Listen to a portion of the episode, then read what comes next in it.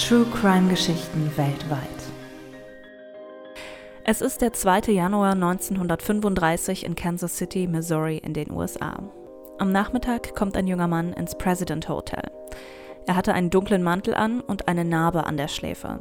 Er fragte, ob er ein Zimmer haben kann, das in der obersten Etage des Hotels ist und zum Innenhof, also nicht zur Straße liegt. Er bekommt das Zimmer 1046 in der zehnten Etage. Er gab an, Roland T. Owen zu heißen und aus Los Angeles zu kommen. Gepäck hatte er aber nicht dabei. Der Page Randolph Probst hat ihn dann auf sein Zimmer gebracht und gesehen, dass er aus seinem Mantel eine Haarbürste, einen Kamm und Zahnpasta holte und ins Bad legte. Außerdem sagte Owen dem Pagen, dass er vorher die Nacht in einem anderen Hotel war, und zwar dem Mühlbach Hotel. Das war ihm aber zu teuer. Kurze Zeit später kam das Zimmermädchen Mary in das Zimmer 1046, um es sauber zu machen. Ihr fiel sofort auf, dass Owen alle Vorhänge zugezogen hatte und nur eine Lampe gedimmt an war. Er selbst verließ den Raum, während Mary sauber gemacht hat und sagte ihr, dass sie die Zimmertür hinterher nicht verschließen soll, weil er noch Freunde erwartet.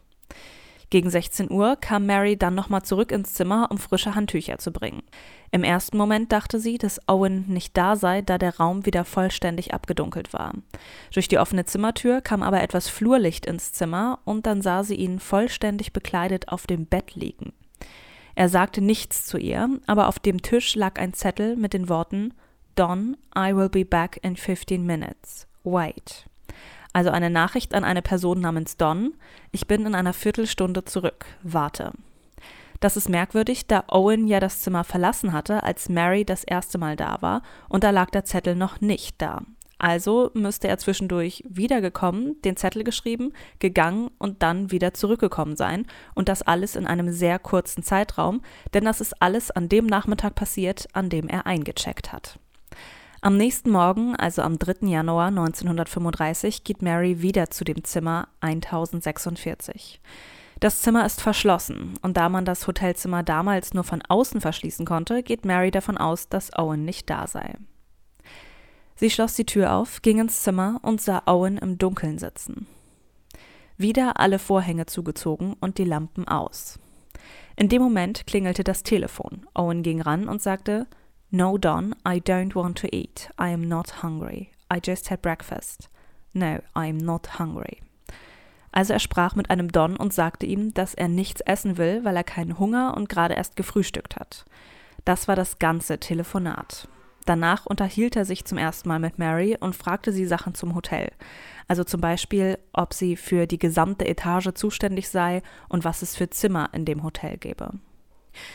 Wie schon am Tag davor kam sie gegen 16 Uhr erneut zu dem Zimmer, um frische Handtücher zu bringen. Dieses Mal hörte sie schon vom Flur aus zwei Männerstimmen, die sich in dem Zimmer unterhielten. Sie klopfte an und eine tiefe Stimme fragte, wer dort sei.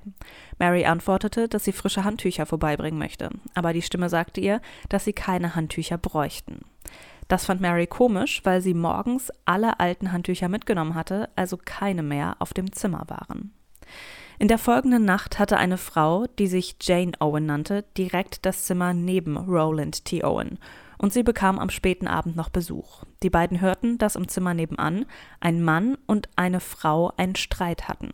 Außerdem hörte sie auf der Etage mehrere Männer und Frauen laut sprechen und fluchen. Sie ist sich aber nicht sicher, ob es direkt im Zimmer nebenan war. Außerdem fiel in derselben Nacht eine Frau in dem Hotel auf, die verwirrt durch die zehnte Etage lief und angeblich einen Mann suchte. Nachts bzw. sehr früh morgens gegen 4 Uhr verließ diese Frau dann das Hotel und kurze Zeit danach checkte ein Mann aus, der vorher mit dieser Frau gesehen worden war. Es ist inzwischen der 4. Januar und um 7 Uhr ruft die Rezeption bei Owen auf dem Zimmer an, da er vorher angegeben hatte, geweckt werden zu wollen. Das Problem war aber, dass das Telefon nicht aufgelegt worden war oder jemand telefoniert und deswegen ging der Anruf nicht durch. Also ging der Page zum Zimmer 1046. Das Zimmer war verschlossen und an der Tür hing das Schild Bitte nicht stören. Also klopfte der Page an der Tür. Owen sagte ihm, er solle ins Zimmer kommen, aber der Page hatte keinen Schlüssel für das Zimmer dabei und klopfte erneut. Wieder antwortete Owen, er soll reinkommen und das Licht anschalten. Der Page sagte ihm aber nur durch die Tür, dass er das Telefon auflegen soll. An der Rezeption meinte er dann, dass Owen wohl betrunken sei und er soll einfach später nochmal anrufen. Um 8.30 Uhr, genau eine Stunde später, rief der Rezeptionist dann wieder bei Owen an. Das Telefon war aber immer noch nicht aufgelegt und er schickte wieder einen Pagen hoch. Dieses Mal war es aber ein anderer. Er nahm einen Schlüssel mit und öffnete die Tür von Zimmer 1046. Das Zimmer war dunkel. Es kam nur Licht über die offene Tür vom Flur rein. Der Page sah, wie Owen nackt auf dem Bett lag und dunkle Flecken auf dem Bettbezug waren. Er schaltete aber nicht das Licht ein, sondern ging einfach zum Telefon und legte den Hörer auf. Dann ging er wieder. Zwei Stunden später, um 10.30 Uhr, merkte eine Frau an der Rezeption, dass das Telefon wieder ausgehängt war. Also schickte sie wieder jemanden zum Zimmer 1046. Es war derselbe Page wie beim ersten Mal, der jetzt, drei Stunden später, einen Schlüssel mitnahm. Er klopfte zuerst an der Tür, aber niemand reagierte also öffnete er die Tür mit dem Schlüssel. Owen lag 60 Zentimeter von der Tür entfernt auf dem Boden. Der Page schaltete das Licht ein und sah, dass Owens Kopf übersät war mit Blut. Und nicht nur das. Überall an den Wänden im Zimmer waren Blutspuren, über dem Bett und auch im Badezimmer. Der Page lief sofort los, um Hilfe zu holen und kam mit dem Manager des Hotels zurück. Sie kam aber nicht mehr ins Zimmer, weil Owen jetzt direkt hinter der Tür lag. Keine Ahnung wie, aber trotz seiner schweren Verletzungen schaffte es Owen aufzustehen, ins Bad zu gehen und sich auf den Rand der Badewanne zu setzen. Der Manager rief neben dem Arzt auch sofort die Polizei, denn es war offensichtlich, dass etwas Schlimmes passiert war. Owen war wirklich sehr schwer verletzt. Er hatte eine Kordel um den Hals, die Handgelenke und seine Knöchel. Er hatte Würgemale am Hals und ihm wurde mehrfach in die Brust gestochen. Das Herz wurde verfehlt, aber seine Lunge wurde durchstochen und er hatte eine Schädelfraktur. Trotzdem war er noch bei Bewusstsein. Auf die Frage, wer ihm das angetan hatte, antwortete er niemand. Aber auf die Frage, ob er versucht habe, sich selbst umzubringen, sagte er nein. Dann verlor Owen das Bewusstsein und kurz nach Mitternacht also dann am 5. Januar 1935, verstarb er im Krankenhaus. Die Polizei nahm die Ermittlungen auf. Sie untersuchten die Blutflecken im Zimmer und gingen davon aus, dass die Tat zwischen 4 und 5 Uhr morgens passiert sein muss. Außerdem fehlten einige Sachen in dem Zimmer. Die gesamte Kleidung von Owen war verschwunden. Es wurde nur noch das Etikett von einer Krawatte gefunden. Stattdessen fand die Polizei eine Sicherheitsnadel, eine Haarnadel, eine nicht angezündete Zigarette, eine Flasche mit verdünnter Schwefelsäure und es waren vier Fingerabdrücke auf dem Telefon zu finden. Diese Fingerabdrücke waren auffallend klein, also stammen entweder von einem Mann mit sehr, sehr kleinen Händen oder von einer Frau. In der Polizeidatenbank wurden aber keine passenden Fingerabdrücke gefunden und auch zu den Hotelmitarbeitern passten die Abdrücke nicht. Als nächstes haben die Ermittler Jane Owen verhört. Sie hatte ja das Zimmer nebenan und denselben Nachnamen. Aber stellte sich heraus, dass die beiden nicht verwandt waren und sich auch nicht kannten. Stattdessen versuchten die Ermittler dann andere Verwandte von Owen zu finden. Allerdings war niemand namens Roland T. Owen in Los Angeles gemeldet. Er hatte also einen falschen Namen und eine falsche Adresse angegeben. Als nächstes gingen die Beamten zu dem Hotel Merlbach weil der Mann, der sich Owen nannte, ja angab, dort gewesen zu sein. Und die Mitarbeiter erkannten ihn auf den Fotos auch wieder. Dort hatte er auch nach einem Zimmer zum Innenhof gefragt und als Eugene K. Scott eingecheckt, was sich auch als Fake-Name herausstellte. Abgesehen davon gab es ja noch viel mehr Merkwürdigkeiten und einige offene Fragen. Zum Beispiel, wer waren die Besucher von Owen? Wer war Don? Wessen Fingerabdrücke waren am Telefon? Warum war schon zwei Tage vorher das Zimmer von außen verschlossen worden? Wieso rief Owen nicht schon um 7 Uhr, als der Page das erste Mal kam, laut um Hilfe?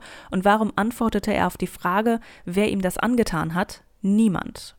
Und letztendlich wussten die Ermittler nichts über den Mann, nicht mal seinen echten Namen. Am 3. März, also rund zwei Monate nach dem Tod, schaltete ein Bestattungsinstitut dann eine Anzeige, dass einen Tag später die Beerdigung von dem unbekannten Mann stattfinden soll. Da man ja keine Verwandten ausfindig machen konnte, sollte er namenlos in einem Armengrab bestattet werden.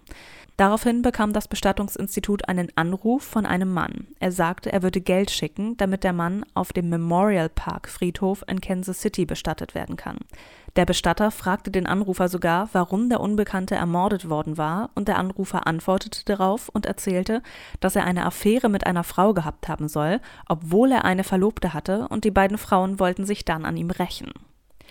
Der Anrufer schickte anonym tatsächlich Geld und der Unbekannte wurde dann am 23. März nach den genannten Wünschen beerdigt, aber weiterhin ohne Namen. Das Grab wurde dann noch einige Zeit von der Polizei beobachtet, aber obwohl jemand so viel Wert auf den Ort der Grabstelle gelegt hatte, kam niemand vorbei. Da der Fall weiterhin ungeklärt war und es keine weiteren Anhaltspunkte gab, veröffentlichte die Polizei immer wieder Bilder von dem Unbekannten in Zeitungen über die gesamten USA verteilt. Eineinhalb Jahre später erkannte jemand den Mann auf den Bildern und meldete sich bei der Polizei. Ruby Ogletree kommt aus Birmingham, Alabama und hat ihren Sohn auf den Bildern wiedererkannt. Er sei 1934 nach Kalifornien gereist und seitdem hatte sie ihn nicht mehr gesehen, aber Briefe von ihm bekommen. Und sie hatte recht, es stellte sich heraus, dass der Tote ihr Sohn Artemis Ogletree war. Sie hatte ihren Sohn aber nicht als vermisst gemeldet oder sogar gesucht, da sie auch nach dem 5. Januar 1935, also dem Todestag, Briefe bekam. Diese wurden mit Schreibmaschine geschrieben und waren zu Beginn in Chicago abgestempelt worden. Im Mai 1935 stand in einem der Briefe, dass Artemus nach Europa reisen würde. Dieser Brief kam aus New York. Im August bekam Ruby dann sogar einen Anruf von einem Mann aus Memphis, der behauptete, dass Artemus in einem Kampf sein Leben gerettet hatte und inzwischen eine reiche Frau in Kairo, also in Ägypten, geheiratet hätte und nicht mehr schreiben könne, da er in einem Kampf beide Daumen verloren hatte. Das Telefonat habe 30 Minuten gedauert und die Mutter war sich sicher, dass der Anrufer ihren Sohn gekannt haben muss. Aber sie wurde misstrauisch, weil ihr die Geschichte sehr merkwürdig vorkam. Die Polizei hat die Angaben auch geprüft und es war nie jemand namens Artemis Ogletree nach Europa gereist und auch das US-amerikanische Konsulat in Kairo kannte den Namen nicht. Fest stand nur, dass sich jemand sehr viel Mühe gegeben hat, den Tod zu vertuschen und die Mutter im Glauben zu lassen, dass ihr Sohn noch irgendwo lebt. Danach passierte viele Jahrzehnte in diesem Fall nichts. Erst fast 70 Jahre später, 2003, 2004, gab es etwas Neues. Ein Lokalhistoriker der örtlichen Bibliothek von Kansas City bekam einen Anruf von einem Mann. Der habe im Nachlass einer verstorbenen älteren Person einen Schuhkarton gefunden, der gefüllt war mit Zeitungsartikeln über den Fall Artemis Ogletree und ein Gegenstand lag dabei, über den auch in den Artikeln geschrieben wurde. Was das für ein Gegenstand war, sagte er aber nicht und auch seinen Namen sagte der Anrufer nicht. Und damit bleiben auch heute noch die meisten Fragen ungeklärt. Niemand weiß, warum Artemis Ogletree umgebracht wurde, wer es war und wer sich die Mühe gemacht hatte, auch nach seinem Tod noch Briefe an seine Mutter zu schreiben oder warum der Anrufer 2004 die Beweise nicht zur Polizei brachte und auch seinen Namen nicht nennen wollte. Nur das Hotel gibt es heute übrigens immer noch und gehört inzwischen zu den Hilton Hotels. Das war der Podcast True Crime Geschichten weltweit. Bitte denkt dran, Support ist kein Mord. Lasst mir gerne Feedback da oder schreibt mir, welche Fälle euch besonders interessieren. Entweder über die Plattform, über die ihr gerade hört, oder mein Instagram-Account findet ihr auch in der Beschreibung.